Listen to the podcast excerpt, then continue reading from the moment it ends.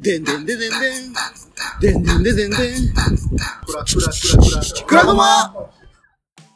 はい、パート6です。ごめんなさい、めもっちろん救ちゃ急車救が。急車じゃん。私がルーシー・イン・ザ・スカイ・ウォーカーだ。どうも、救急車を背景に、みおえもんです。はーい。はい、というわけで、えっ、と、若干のクイズ休憩を挟んで、えーパート何6クイズ休憩 って。どこぞの大喜利休憩じゃあるまいし。ははい、というわけで、パート6です。ーね、休憩と称してね、タバコ吸ったり飲み物飲んだりしながら、なぜかクイズアプリで遊ぶ。い。それの話もまた次回にしよう。そうでね。すね。スクリーンに集中しよう。はなんい。て言ったって、6本も撮ってんだから。1回0.5回分挟んで6本も撮ってんだから。そろそろ完結しなきゃ怒られ るよ。 1、2、2.5345の6、7本目か、今回。そうですね。うわあ。 さあ、楽しくまってまいりましたよ。は噛いん。だ、噛んだ。はい。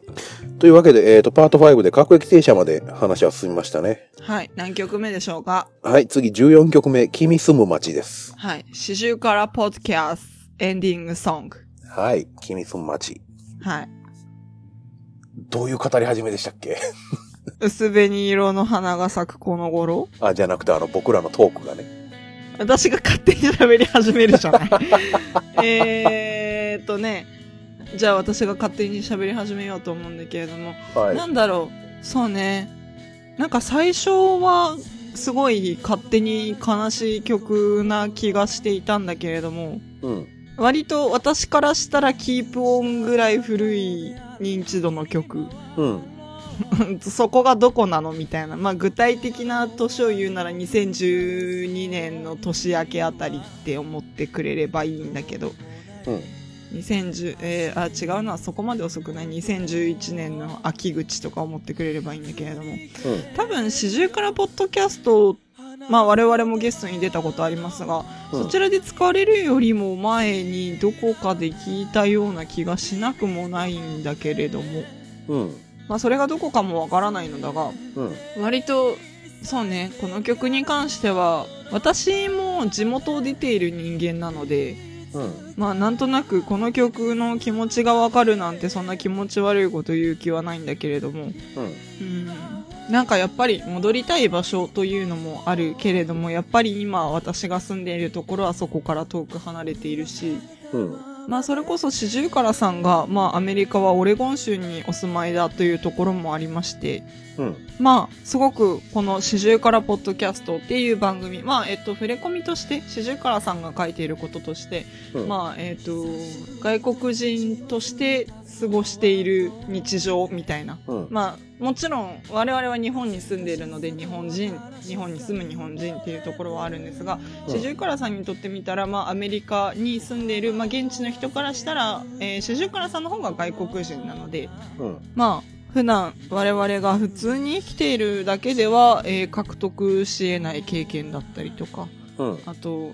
まあ、趣味の話笹山さんだったりの紹介あとはいろんな人が、そうね、神戸界隈の人ってざっくり呼んじゃうけれども、いろんな。な人が主従からポッドキャストに出演しているけれどもやっぱりなんかちょっと日本とアメリカの空気の違いではないけれどもそんなものも感じられるような番組にぴったりな曲になっているなとまあ主従からポッドキャストに当てて書かれた曲ではないのだけれどもでもそれでもなんだろうなうん。うん。すごい合ってる曲だなとは思いますうん。まあポッドキャストアルバムと称されてそのこのラインナップに入ってるんだとしたらまあそういうことでもあるなと思うのでうん。うん。うんこの曲綺麗ですよね。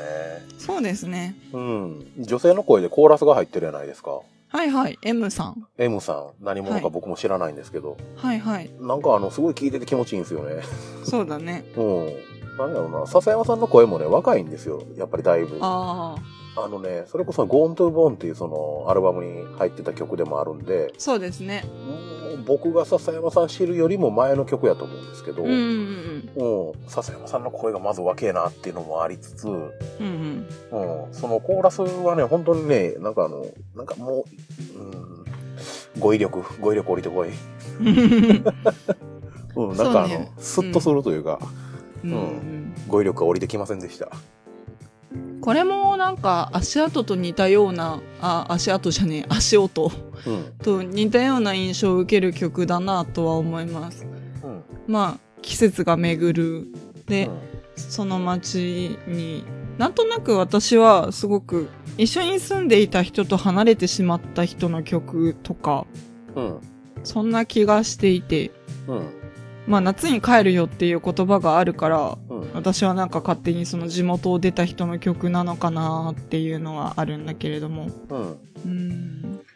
なん別だれろをう。経てはいるけども決して後ろ向きではない前向きな感じというかそうね。うんなんかいつか大きくなって戻りたいなーみたいなことも感じられるような気はします。うんすごくなんか私の中で象徴的なのが、えっ、と、今はまだ重い荷物をぶら下げたままでという歌詞が割とうんいいなって思います。なんか、それこそ、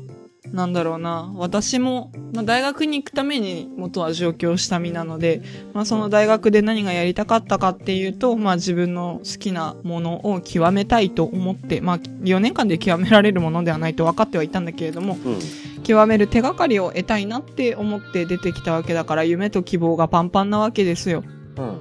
まあ、えー、まあ、物もパンパンでしたけれども。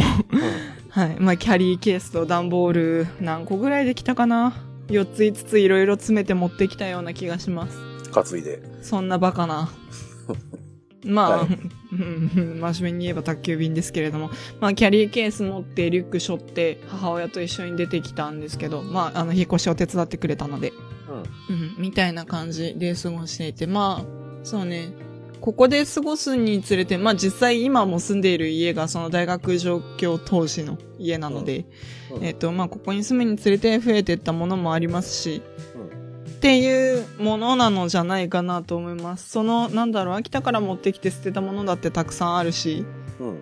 まあ、ここに住んでてというか、この上京してきて捨てられなくなったもの、ここで手に入れて捨てられなくなったものっていうのもたくさんありますし、そういうものを持って帰りたいと、今はあんまり思ってないんですけど、 正直ね。うんまあ、思っていた時期もあったなぁなんてことを思い出すような曲ではありますね、私としては。うんなんか帰りたいと思うことはたくさんあるんですけれどもそれこそなんかまあ自己都合ではありますが会社辞めるかもしらんなと思っていたこの最近を考えてもそんなになんか積極的に秋田に帰りたいと今は思っていないのでうんまあちょっとこの曲をふんふんと思って聴いていた頃よりかいろいろ考えは変わってしまったんだけれどもうんそれでもなんか全く帰る場所ではないってわけじゃないので全く帰らないっていう気ではないのでうん決別したとか、そういうものではないから、うんまあ、年に一回帰りたいなと思える場所として、まあじゃあそこに何を持って帰ろうかな。どんな自分で帰れるかな。っていうことは、まあ考えないにしても、やっぱり何か、そうね、実家に吹かせる風みたいなものはあるのかなと思って、自分の存在として。うんっていうものとして、まあ重い荷物をぶら下げたままで、うん、そうね。まあ、持っているというよりもぶら下がっているうんみたいな。自分の体に勝手についてくるというか。うんなんとなく捨てられないまま持ち続けたいわけでもないけれども、うん持っているものっていうのはたくさんあるよなって、この歌詞を見て今思います。なるほどはい。はいそういう意味では僕は別に地元を離れたことがないからうんうん。そこまで思うことはないんやけどなんか、君住む町の君がどうにも家族のように思えてしまってならないんですよね、私としては。おーなるほどうんうん。なんか、それこそ初めて聞いた時とかは、やっぱりなんだろうな。何がしかの事情があって、それこそ夢が追いたい、夢を追いたいとか、そういうような事情が分かれて、ああって別れてしまった恋人のようなね、ほんわかしたことを考えてた時期もありましたけれども、うんうん、でもなんか今は、家族とか、うんそういう切っても切れないもの。うんまあもしかしたらそういう、まあ元恋人がいる人もいるかもしれないけど、うんなんか、私だったら家族だなーって、まあなんだろうな、すごく具体的に言うとお母さんとか、うん父親はちょっと違うけど、おうああ、でもな、頼りない君と僕が手を振ってるっていうからな、どっちなんだろうな。でも私はなんとなくこの曲聴いてて思い浮かぶのはお母さんですね。 うん頼りないんで。うまあまあ、いろいろ助けてはもらうんですけどね。うん。うん。歌詞カードが手元に欲しい。うん。まあ歌詞をざっくりとしかかあの、はい聞いてない僕としては、そこまで深く思うこともなく、いい曲やな気持ちいいなと思いながら聞いてるんですけど、はいはいそういう話聞いてたら、あれですかね、その今存在してるその具体的な誰かじゃなくて、例えば過去の自分とか、うん。そういうのに向けた感じでもあるんですかね。ああ、それもあるかもねう。んっていうのを今パッと思い浮かびましたけど、うん。う、うんん。歌詞を改めて読んで全然関係なかったらごめんなさい。うん致命的やったな忘れてきたの。ねそうでー。そうでー。え。そうだでー。ねえ、2枚も買ってるのに。 2枚も買ってんのにどっちもないのうん、車には基本的にあの CD はあのケースのままで置きっぱなしにはしないから。あ、そうなんだね。うん。なんか、それこそ私の母親が割と、なんだろうな、適当に CD そこら辺にほっぽっとくような、あの、大体車でしか聴かないので、ん母は。うん。まあ、妹の好きなミュージシャンの CD だったりとかっていうのを、その辺にほっぽっておくような母親なので、えっ、と、あーよく妹に怒られてるんですけれども、あの、普通に違う CD を違うケースに入れたりもしてしまう ので、はい。僕基本的に車で音楽聴く聞くときのあのオーディオソースはあの iPhone なんで、うんうんううん。ん。Bluetooth 接続。もしくはそのナビの内蔵メモリー取り込んでるか、SD カードに入れてるか。ああ、なるほどね。うん。なんで、物は置いてないんですよね。なんか映画の映画のあはいは DVD いが何枚かあるぐらいのもんで。はいはい。うん。聞ぁ聞きたいなぁ収録中や今。そうね。なんか、私にかん、私からしてみたら、この曲に思うことというのもかなり多いので、なんか、話せることが少ないですね。でもなんか感覚として、なんか、ドラムから始まるような印象があるんですよね。あ、まあ、ギターもそうなんだけど、ギターとドラムの音から始まるような感覚があるので、割とそうですね。うん。うん、なんて言えばいいんだろう。音としてもうん、昔を懐かしむような感じというか、と、うとん、そう遠くもない過去について、みたいな感じですかね。なんか私が想起するのを聞いていてね。うん。最後、いつか話すよという言葉で終わるのも物語性があるなって思います。何を話したいんだろうな。うん。私だったら何を話すんだろう。どういう時の何の話をするのか。うん。やっぱりその君が住む町、君住む町に行くというより、やっぱり帰る。まあ歌詞にもあるからそう思うんだろうけど、ん帰るという印象がとても強く、その帰った先で何を話すんだろう。今まで見てきたことなのか。その、改めて思った、その君と呼ばれる誰かの大切さなのか。うん。何なんだろうね。そうなんですよね。曲のタイトルは君住む街なんですよね。あの、今からあの、すごい浅いこと言いますよ。あ、はい、どうぞ。このタイトル深いよね。浅すぎて何の言葉も出ない。だから前置きをしたやないですか。どうしよう。どうしよ君がとか、そういう、あれじゃなくて、うん君住む街ですからね。う。はい。うん。いろんな解釈はできると思うんですよね。ここだけを切り取ってもね。うん。今君が住んでいる町だったりとか、いつか君と住む町という意味でも別にいいと思いますしねはい。取り方としてはおいろいろ中身ぶっ飛ばしてねお。はい。うん深いよねあ、今、なんか、新しい知見を得た。おいつか君と住む街という解釈。うんなるほど。うんそうか。そうか。おおそう、それもいいな。おなるほど。うおお何らかのツボをついた気がするーん。うんまあ、例えば私の昔の解釈である、まあ、元恋人だったとするのであれば、うんそれもいいよね。おおなんか、その喧嘩別れだったり、すごくやむを得ない破局ではない別れ方だと思うんですよ。ここがカップルだとするのならば。うんうーん。ここからは迷わずに君の街へ。うーん。うんただの喧嘩かもしれないしね。うん生き慣れてないだけかもしれない。ちょっと遠面、遠いところに住んでて、電車で1時間ぐらいのところに住んでて。うんでも夏に帰るよ。うん、そうか。いろいろ解釈があるな。うんそうか。いつか君と住む街か。うんでも君は待っててくれるだろうか。待っててくれるといいな。もういろんなことを考えてしまうね。うん待っててくれるだろうか。何歳で作ったんやこの曲本当に、それ気になる ね。気になる。教えて、笹山さん。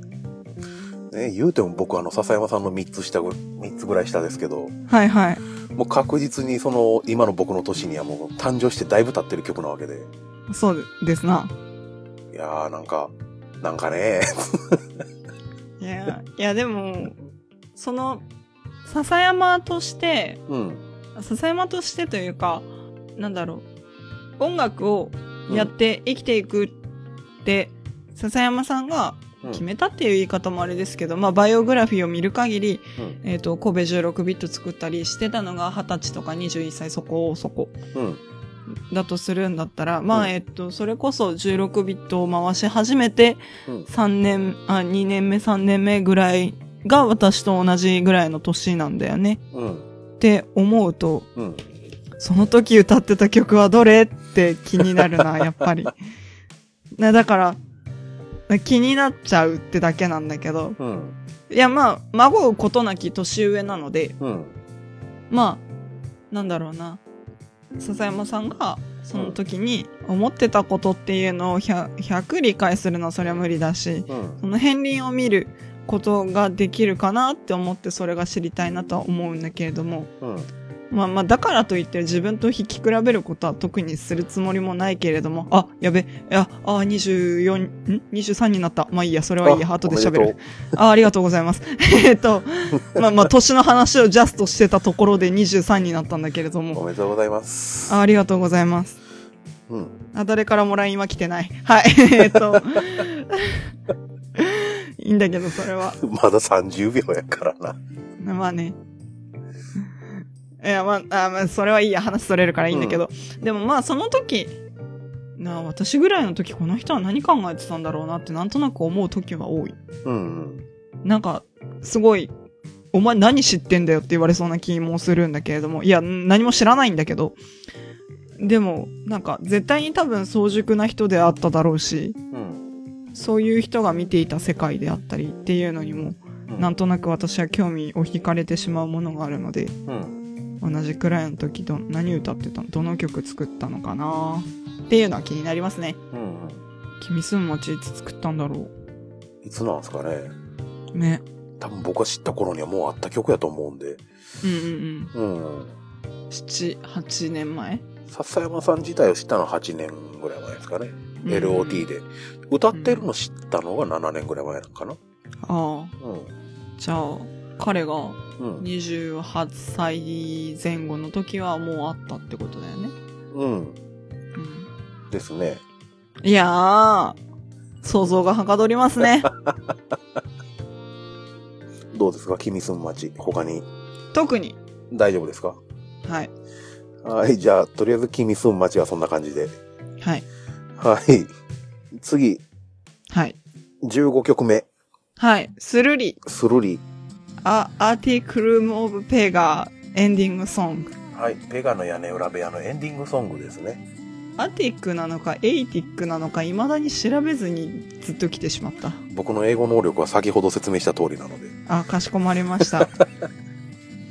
まあスルリはよく私ツイッターで言うんだけれどもうん。新宿の朝って感じの曲ですねあー、わかる。わかるとお前人生で新宿2回しか行ったことねえだろ 何知ってんだよ新宿のすいません。あまあ私も新宿に朝までいたことは人生で2回2回3回4回あ4回ぐらいかなしかないんだけど何してたんや。うんうん。な、えっ、と、一個は、うん。えーえーブリングミーホーム新潟に行くためのバスを待つために、家に帰らず新潟で夜を潰していた。新宿ね。あ、新宿ね。うん。新宿で時間潰してたうんら朝になった。うん。あんま記憶ないんだよな。どっか入って寝たかな。あー、カラオケには入ったわ。えー、そうおねう。そういうような夜があったりとか。あとは、えっ、と、まあ、新宿でカラオケで一夜を明かしたのがもう一回あって、うん。あ、あとは喋れないやつですね。ああ、そう。はい。3回だ。3回ですね。あ喋らないっていうか喋ってもおおうってなるような話なんでまあいっかなって感じですおおうはいっていう感じになるので、うんうんまあで私が新宿の朝に何を思うかっていうと大体私が行く時は夜なのでまあ歌舞伎町のネオンが光りうんえー、と商業施設がきらめくような時間に行くんですけどうんでそこから、まあ、大体新宿にはそれこそ笹山さんが東京に来るようになってからライブ見に行くことが多いので、うんまあ、そうじゃなくても夜舞台見に行って夜舞台見に行ったりとか、うんそんな感じであとはそれこそそうねバスタ新宿から夜行バスに乗ることも多かったので、まあ、夜行バス乗るために新宿に向かったりとかうんいうような夜がありそこからまあ一夜明けたりそれこそ夜行バスで帰ってきた朝だったりっああていう時に見た朝の新宿の景色っていうのが朝日とかは綺麗なんだけど、うんまあ朝だし空気も澄んでたりするからうんなんだけれどもまあ下界はゴミゴミしとるなぁと思ってあのそんなに経験はないけどなんかそんなイメージある朝の新宿ってうんうんうん歌舞伎町とかねうん非常にやばい、夜盛り上がる街やないですかそうですねそれを経た朝やうんうんもうなんか足元悲惨な感じがすごいですあまあそこまで悲惨なこともないんだけどね、そんなスラムでもないしうんまあでそりゃそうですよねそんな街をね、スルスル歩く黒猫が、私はこの曲をよく、あこの曲を聴くとよく頭に浮かびます。うん、うん。うんそうっすね黒猫っすねうん。うんなんか、そうなんだよね。なんか黒猫、あ、スルリってなんか猫の曲のような気がするんだよね。うんまあ子猫のようにそろりって言ってますからねあ、そっか。う歌詞カード見てるのに。ん僕見てないのにそうか。で、まあ、スルリで印象的なのはやっぱり、なんだろうな、韻の踏み方だと思います。うんそれそれスルリ、二人、光、一人。うんですね。大体そんな感じだと思います。うん最後だけスルリ二人代わり一人になるんですけどね。うん結果一人なんですかねそうみたい。うんうーん、君住む町とも似ているような、そうでないような、わからないけど、うんなんか、誰かといたけれども今は一人であるという情景が思い浮かぶ曲というのがやっぱ多いなっていうのはあります。うんでもそれがすごく悲しい一人なのではなくって自分で選んでいるんだろうなっていうのもうんわかるっていうのも変だけど、うんそんなような気もしてしまうし、うん失っていたというよりも、別れることを決めた、そこから離れることを決めた、ゆえの一人うんだとは思うんですよ。うんでもそれが必ずしも孤独かっていうとそうではなくって、それこそ自分を支えてくれるような思い出があったりとか、うんあとはなんだろうな。物理的には離れていても心が通うだろうというようなうん一人もあるだろうし、うんなんだろう、このスクリーンというタイトルに標榜されるのが、まあ画面越しという意味のスクリーンっていうのもあるし、さなんか、パート4ぐらい、パート4ぐらいで私がサプリについて語った時に言ったような話と似てくるけれども、うんそこにいたこと、誰かと心を通わせていたこと、うんそれがその人の顔や素性、名前を知らなかったとしても、うんそういう事実っていうのは消えないし、うんなんだろう。懐かしむことだってできるし、うん自分が忘れようとさえしなければ。っうんていうようなことが、それでもやっぱり忘れようとしなければ忘れないとは言っても、うんやっぱりそうではない時っていうのも往々にあって、うん自分の手の中からほどけて落ちてしまうこともたくさんあって、うんっていうことをいろいろ考えてしまうなっていうのもあります。うん新宿の朝が雑多で綺麗なのに地面を見ると汚くってうん街としてはゴミゴミしてていろんな建物があってうんどこに目を落としていいのかよくわからないような街だなっていう印象があってうんなんだけど夜は暗闇が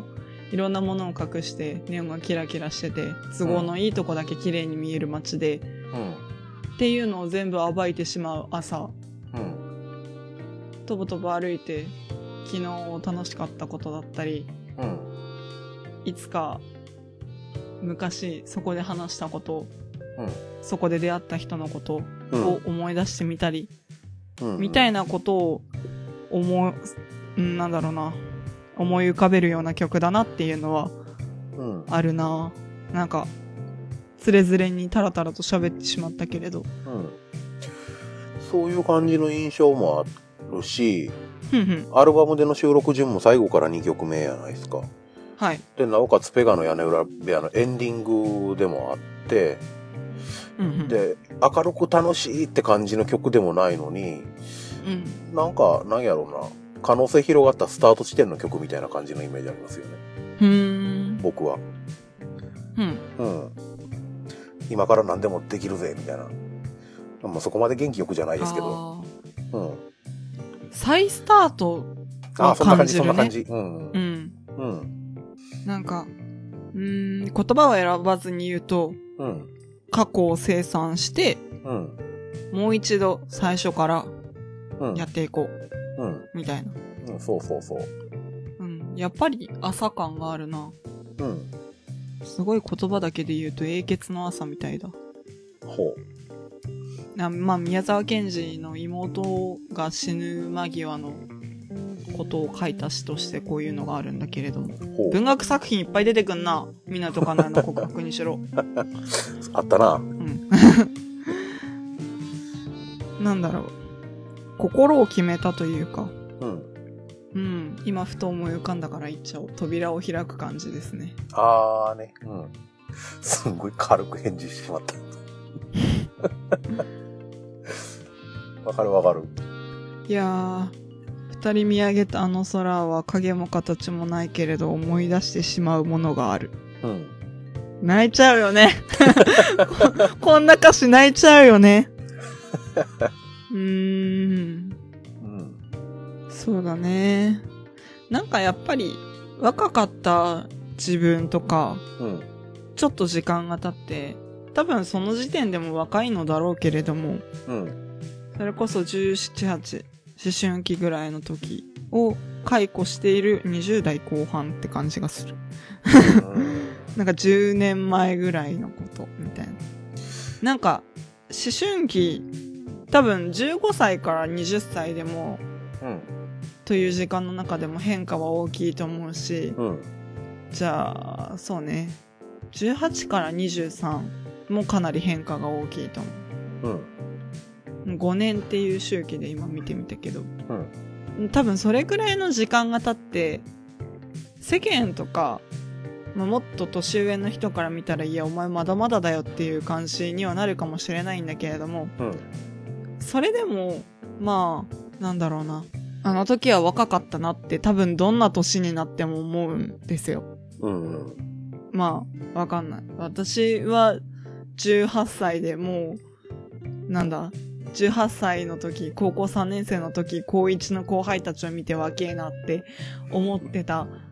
ていうのもあったりするし、うんそれはさ、普通に、普通にさ、それこそ二十歳の人から見たら何言ってんのお前らみたいになるだろうし、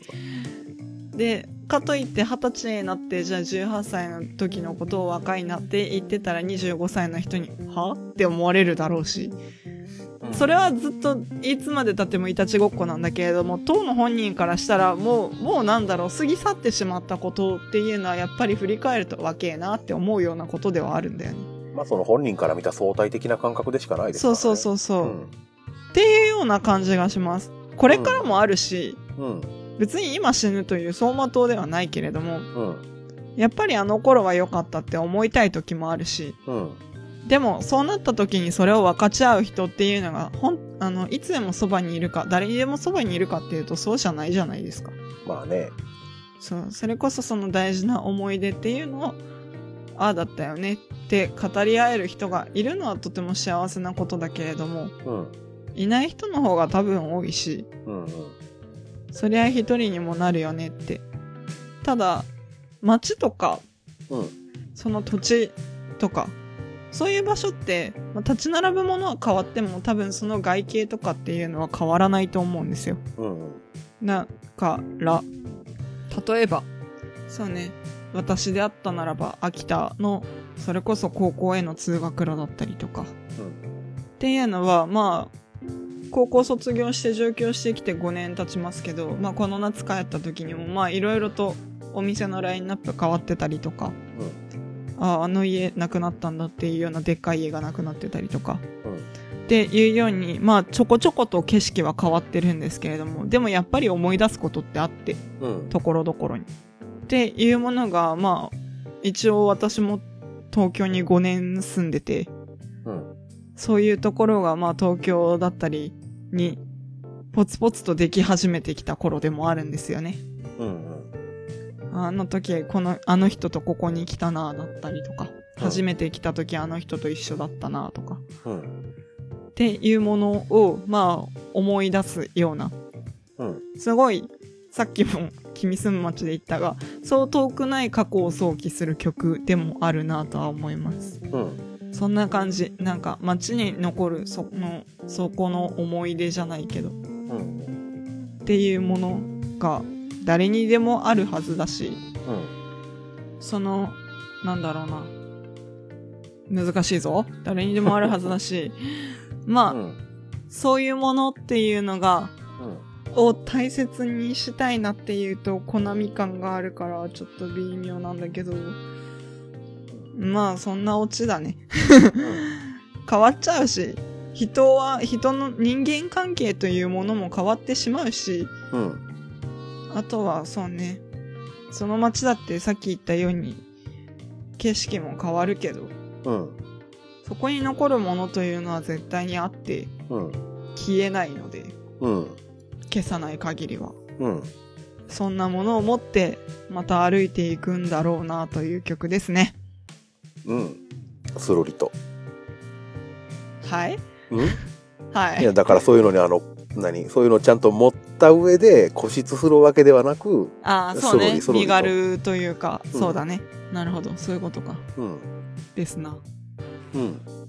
そういうのを無視するわけではなくそこにそれはちゃんとあるものとしてとあの何持った上でうん次へ進んでいく感じ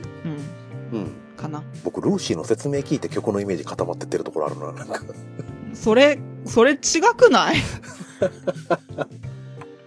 いやだってなかなかその曲のイメージってその言語化して聞くことってないやんまあ言語化するのも無粋だと思うよ私はうん、曲そのものが言語化されたものであるからもそれ以上の広がりっていうのもなかなかないけれどもう、うん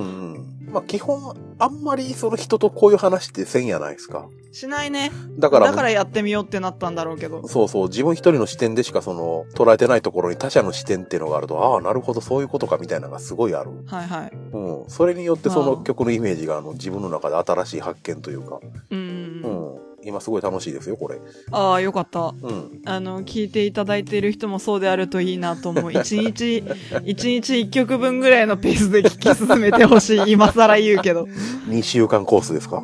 ああそうっすねあまあながち やな それもいやでもね通勤時間と考えると一曲いい時間だと思うんですよねなんか最寄り駅から会社まで歩く学校まで歩くとかうんうんいい感じの時間だと思うんですけどね うんと最終最後の曲を目の前にしていますけれど買い切りたいぐらいの時間になったな、これ。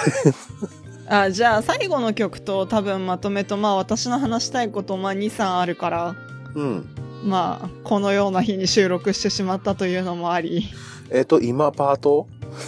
6 6か。じゃあすんませんが、パート7、えーはい続きます。パート7で53回は終わりなはずですはい。はい長々とやってまいりましたが、残すところ、はいあと1曲となります。なりますはい。えー、はーいじゃあパート6はこの辺で。はーいはい。じゃあ、えっ、と、ルーシー・イン・ザ・スカイ・ウォーカーとミョエモンさん続きをよろしくお願いします。はーい